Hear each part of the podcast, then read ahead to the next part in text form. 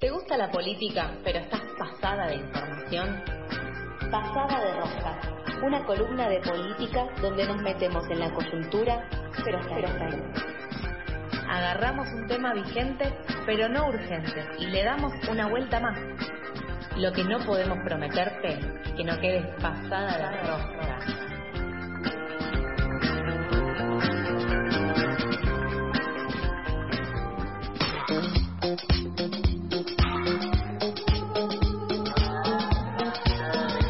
8.16 de la mañana vamos a comentar un poco lo que fue el debate de ayer. Por sí o por no, ¿ganó Sergio Tomás Massa? Eh, es más complejo, ya te dije. O sea, no, digamos... ¿Por digamos, sí o por no, Caringela? Digamos... ¿Por sí o por no? por favor, eh, qué, qué buen espectáculo. No, yo estaba muy nerviosa. yo también, yo también. Sobre todo después del, debo decirlo, el paseo que se comió Rosy el miércoles. Ah, no lo vi por... Te hiciste un favor. Sí. Te hiciste un favor porque eh, era esperable que gane Villarruel, porque hay que reconocerle que es buena oradora y es muy asertiva a la hora de discutir. Sí. Y Rosy balbuceó bastante, estuvo muy, muy flojo. No es un tipo que se caracterice por ser un gran orador. Eh, y yo igual yo tenía la expectativa de que Massa vaya de que fuera a ganar como efectivamente yo creo que sucedió y como toda la prensa incluso en la fin a, a Milei cree que sucedió eh, no esperaba que Milei estuviera tan flojo claro no no en términos generales me parece que Massa lo rinconó bastante bien mm. esta estrategia del sí por no que quedó muy memificada fue muy efectiva en la primera parte del debate. Lo dejaba sin tiempo, o sea, hacía que use su tiempo para eh, responderle cosas un poco sin sentido. Y después, bueno, terminaban los últimos segundos, el último minuto, los últimos dos minutos, le quedaba solo tiempo masa. A mí igual me pareció, eh, yo iba eh, marcándolo por rounds, como cada, cada eje temático era un round. El primero me pareció de masa, el segundo me pareció de Milley. Yo esta, lo vi muy empatado. Yo, y además me queda difícil, que, o sea, vos ganas un debate, ¿qué estás ganando?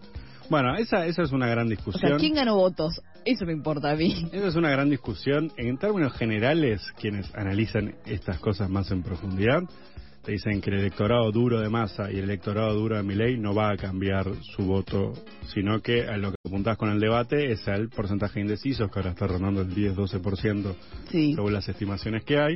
La gente que no decidió, o que piensa no ir, o que va a votar en blanco, o que no, no está muy interesada, el debate dicen que en el mejor de los casos, en el mejor de los casos a mí me parece una exageración, pero puede llegar a, atraccionar dos puntos para un candidato. Sí. Para mí es un montón.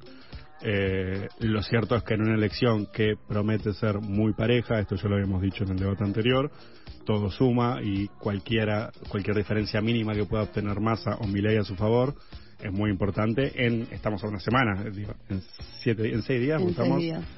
¿Quién va a ser ah. presidente? Llegó eh, la recta final. Así que todo, todo, todo lo que se pueda sumar, obviamente, es bienvenido. Eh, en términos generales, eso, Massa claramente, para mí ganó, claramente, vos lo ves un poco más parejo. Eh, lo, vi un poco más parejo, sí.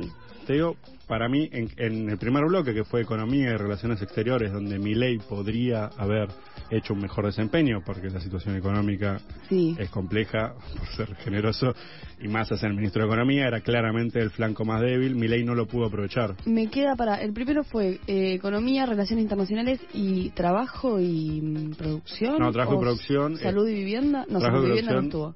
Trabajo y Producción vino eh, después, pero el primer bloque fue Economía, y después hicieron eh, relaciones exteriores, que fue donde se dio la polémica por China y Brasil. Sí. Em, en, el primer en el primer tema me parece que esta estrategia del sí o por no hizo que como en boxeo hay una técnica que se llama rope a dope, que es como provocar al rival para que te tire todo y se desgaste y se quede sin energía. Y yo sentí, por esto que dijiste los rounds me hizo acordar a eso, yo sentí que lo que le hizo es quemarle todo el tiempo haciéndole discutir cosas que no tenían que ver con economía y al final a Massa le quedan cuatro minutos y le, le quedan, le 30, segundos. 30 segundos. Y educación y salud, eso estuvo. Sí, educación y salud. Ahí eh, que hablaron mucho del capital humano. Sí, capital humano, capital humano, capital humano. Pero yo lo noté, como que lo noté muy bien a más al principio y después lo sentí que fue bajando. Bueno, yo creo que aceleró al principio, eh, o justamente para desviarlo de los temas con los que le podía llegar a atacar mi ley.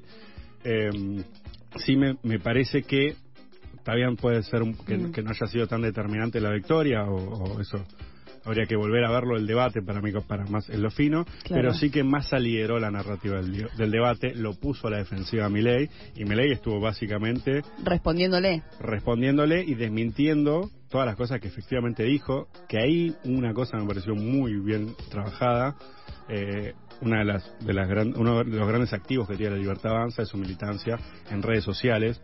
Una escena que dominaban ampliamente mejor por tener, sobre todo por tener una militancia más joven, que eso están más acostumbrados a las nuevas narrativas. Que eh, lo que hizo muy bien el equipo de Massa ayer es que a medida que él le iba haciendo las preguntas de si había, por ejemplo, vas a eh, dolarizar, sí o no, vas a dinamitar el Banco Central, sí o no, vas a poner los vouchers, sí o no, en Twitter iban replicando de las cuentas de Unión por la Patria de la personal de Massa, iban poniendo todos los videos en los que Milei había dicho esas cosas. Y Massa mandaba a la gente a googlear. Quiero decir que hay un tuitero, que es creo que el editor, que había dicho hace unas semanas, dijo esto, Massa tiene que hacer esto en el debate, por favor, alguien que se lo va a saber. Y alguien le responde, cercano a Massa, le pone, che, yo esto lo, lo pasé. A ver, si pasa, pasa. Ah, no tenía ese dato. Sí, sí, eh, es que lo, yo lo vi en Twitter nomás. Y, y ayer eh, tuiteó más temprano, eh, bueno, ojalá me haya escuchado y pase esto. Y me gustó un poco, porque no sé si lo tomó de ello o no, pero dije, bueno, ojalá que empiecen a tomar un poco acá lo que... Sí, e, evidentemente están tomando más en serio la campaña digital y están entendiendo que es un universo que hay que explorar. Esto, me acuerdo que le decía en una entrevista hace poco Juan Rocco, que está, muy, está especializado en memes y, y, la influencia en el accionar político de las personas que pueden tener los memes. Eh, que él decía que había una diferencia, que, que, venía muy atrasado el peronismo en relación al trabajo de, militancia política en redes sociales y que estas cosas como el archivo general de Sergio Tomás Massa, estas páginas que empiezan a salir con ediciones eh, más eh, jugando más el juego de la memética, lo pusieron un poco al día, el peronismo venía muy atrasado en este en este tema y ayer incluso fue mucho mejor el desempeño en redes o el trabajo de redes de Unión por la Patria que el de la Libertad Avanza. Yo no vi casi nada de la Libertad Avanza. que No, eh, subió muy poco, eh, incluso sus nuevos aliados, eh, Macri y Patricia Bullrich, bueno. estuvieron eh, brillaron por su ausencia, em, básicamente. Yo terminó el debate y hice lo que haría cualquier ciudadano, que es poner la nación más. Por supuesto. y Hermoso. En un momento em, van ahí al piso, bueno, no al piso, sino al móvil, de que estaban ahí en la Facultad de Derecho, y estaba Marra. Y una periodista le pregunta a Marra, em, bueno, ¿por qué no está ni Macri, ni Burrich, ni nadie del PRO si ahora están con ustedes, no sé qué? Y Marra le responde, eh, no, no, eh, nosotros ganamos, ellos perdieron, eh, no tienen por qué estar acá. Y automáticamente Majul dice, bueno, volvemos al piso. Mi misión aquí ha terminado. Diez segundos, o sea, un segundo fue como, no, no, no digan por favor que no están con ellos, que están, están. Sí, incluso en La Nación Más les costó no reconocer que Milei había perdido y tuvieron que hacer un par de malabares para tratar de eh, dibujar un poco lo que había sido la situación. Em, Se comieron un par de fake news también. La de la de Massa y mm, arancelar las universidades. Sí. Lo eh, repitieron ellos también. Que la, la foto que salió del diario. Sí, yo vi, eh, no, no terminé de chequear esa información, me llegó la foto, después vi que alguien replicaba en Twitter de que esa foto era falsa, porque no se ve el diario, no se ve la fecha, no se ve nada. Eh, pero bueno, sí, tuvieron que apelar a, a falacias ad populum.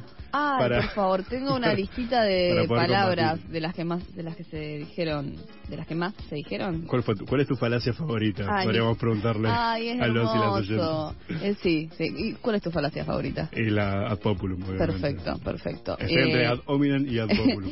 la palabra que más dijo Massa fue Argentina y la palabra que más dijo Milei fue digamos. Digamos. Es hermoso. bueno, en relación a Argentina me parece uno de los pifies más graves de Milei fue, eh, que esto tomó repercusión rápidamente, fue el comentario que hizo comparando a Margaret Thatcher con, Johan, con Johan Greif en el Mundial de Alemania 74.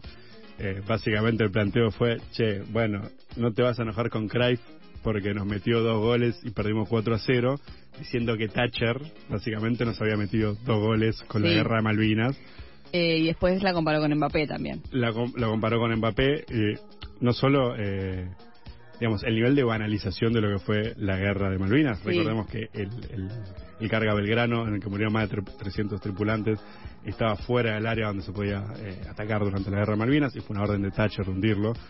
Me parece una banalización terrible de lo que es un personaje nefasto, no solo para Argentina, sino bueno, esto ya es una cuestión más ideologizado personal, si querés, pero un personaje de lo que ha sido la derecha neoliberal en, en el mundo. En todo caso, eso tiene más sentido que mi ley defienda, pero comparar a Thatcher con Cruyff, un jugador que se rehusó a jugar en el Mundial del 78 por la dictadura en Argentina, es no solo una burrada, sino una banalización de lo que fue la guerra Malvinas.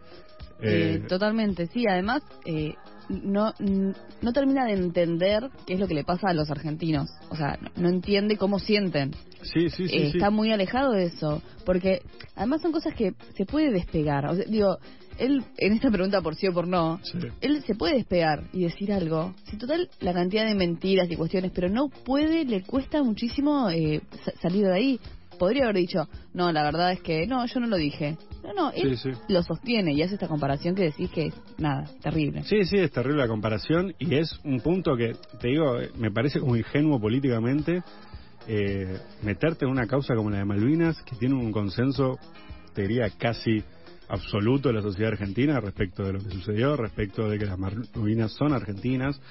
Y eh, no, me parece muy improvisado a nivel de, de, coaching político lo que hacen, lo que hace él, lo que hace Diana Mondino, que fue la que trajo realmente la, la, polémica con sus declaraciones en torno a los derechos de los Kelpers.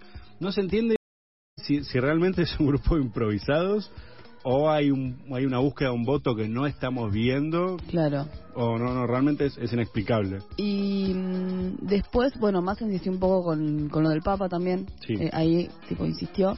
Y a mí me, me pareció medio flojo eh, derechos humanos no sé qué opinaste Sí, sí. Como que se fueron de tema. Sí, sí, eso me, me parece que pasó en derechos humanos, también me parece que pasó en educación y salud. Eh, sí, hubo bastante desvío en general. Te digo, me parece que Massa controló hacia dónde tenían que ir las discusiones. Sí me pareció, eh, y otro punto flojo a mi ley fue en seguridad, que terminó reconociendo la gestión de Massa en Tigre, que eso fue bastante llamativo. Eh, y lo otro es que lo corrió con el modelo de Rudolf Giuliani, el alcalde de Nueva York, y le dice, sí, Rudolf, Giuliani yo lo conozco, prologó mi libro sobre seguridad y lo dejó pedaleando en el aire. Sí, no, lo, de seguridad fue, fue, eh, lo mató, ahí lo sí, mató, ahí lo, mató. Lo, mató. Y también demuestra un poco esta cosa que eh, tiene que ver con la discusión política, que no es simplemente una cuestión de enumerar datos, sino un poco la chicana y saber cómo responder, cosa que Massa tiene mucho más aceitado que Milei, que da la sensación de que es un tipo que está encerrado, rodeado de cuatro personas que piensan lo mismo que él, que no lo discuten y eso no te entrena para un debate político. Totalmente, incluso eh, Massa entre que lo acorralaba y le hacía preguntas como muy directas, preguntas que tenés que saber y no puedes dibujar. Eh, ¿Por qué es que le preguntó que no, no tenía ni idea por, por el sistema este de... Bueno, y lo otro que fue claramente, eh, esto, eh, bueno, el partido con la comparación de la guerra de Malvinas con el Mundial del 74. Y el otro eje que fue muy flojo y que fue lo que más repercutió en redes fue el tema del vínculo comercial con China y con Brasil, que le dice, eh, ley se defiende diciendo, yo lo que dije es que vas a poder, los, los, privados van a poder negociar entre ellos, entre países, y más le dice, vos tenés toda una regulación de aduana, tenés todo, toda una serie de, pasos burocráticos que tenés que dar, que eso lo controlan los estados. O sea, lo dejó expuesto, y fue, quizás a mucha gente no le importa, hay que ver el impacto que tiene esto realmente, pero lo dejó expuesto como una persona que no está preparada, que no sabe cómo funciona el Estado, y que tiene más de 6 millones de votos a su favor. Entonces, eh, lo dejó expuesto como alguien que no está capacitado directamente. Sí, no, es que mm, las funciones que tendría que cumplir si fuese presidente, eh, no, no sabe no, no, lo sabe hacer, no. no. sabe cómo funciona, eh, eso que decís, los exportadores. Bueno, no, que se arreglen. Es como, bueno, sí, eh, va a ser entre los mercados, va a ser entre privados, va a ser eh, esta cuestión de, el bueno, volví a decir lo de la dolarización, me he olvidado. Eso me pareció importante. Eso lo firmó, afirmó que va a dolarizar la economía. Eh, y todo esto fue porque, porque no le renovaron la pasantía en el Banco Central. Que me parece lo mejor para cerrar este segmento. eh, lo mató con eso. fue un poco, fue un poco un golpe bajo, pero entiendo que, que Eh, me, encanta como el, decían que era como el arco de origen de, tipo el guasón, ¿viste? Sí, sí. Que lo que había, todo en realidad se origina cuando le, rechazaron la pasantía en el central. A mí esos, a mí esos golpes bajos me ponen muy nerviosa, vean, es que ay no me gustan, pero ese momento fue como no, decí, contanos, contanos por qué no te renovaron la, pasantía. Y la risita de masa tomándose un sorbito de agua, muy maliciosa, está bien, entiendo que es parte del juego del debate político. Lo último para mí para decir, eh, que sí le, reconozco que es un comentario que hizo Villarroel, que me después del debate me parecía que tenía razón, es que eh, Massa estaba mega caucheado, parecía que hace un robotito, y Milei en su fragilidad y en sus dudas y eh, se mostró más humano. Eso es cierto, eso es verdad. Mi, ley si algo tiene, y creo que es parte de lo que conecta, de, por qué conecta con la gente, es que es bastante sincero. O sea, es bastante sincero y se muestra humano, se muestra frágil, se muestra como una persona excluida y solitaria, y eso conecta con un montón de gente que se siente igual. Y eso me parece que se vio en el debate de ayer. Massa sin pifiar un segundo a nada, metiendo la chicana exacta cuando la tenía que meter. Obviamente yo creo que ganó, Massa está mucho más preparado para ser presidente que Milei y eso lo dejó bien demostrado. Pero es cierto que eh, hay un componente emocional y, sensible en el voto. que eh, Milei me parece que lo encarna mejor en un punto. Eso, en eso estoy de acuerdo con el análisis que hacía eh, Victoria Villarruel. Bueno, perfecta columna. Impecable. Sobre el debate. Eh, la última columna del año sobre debates.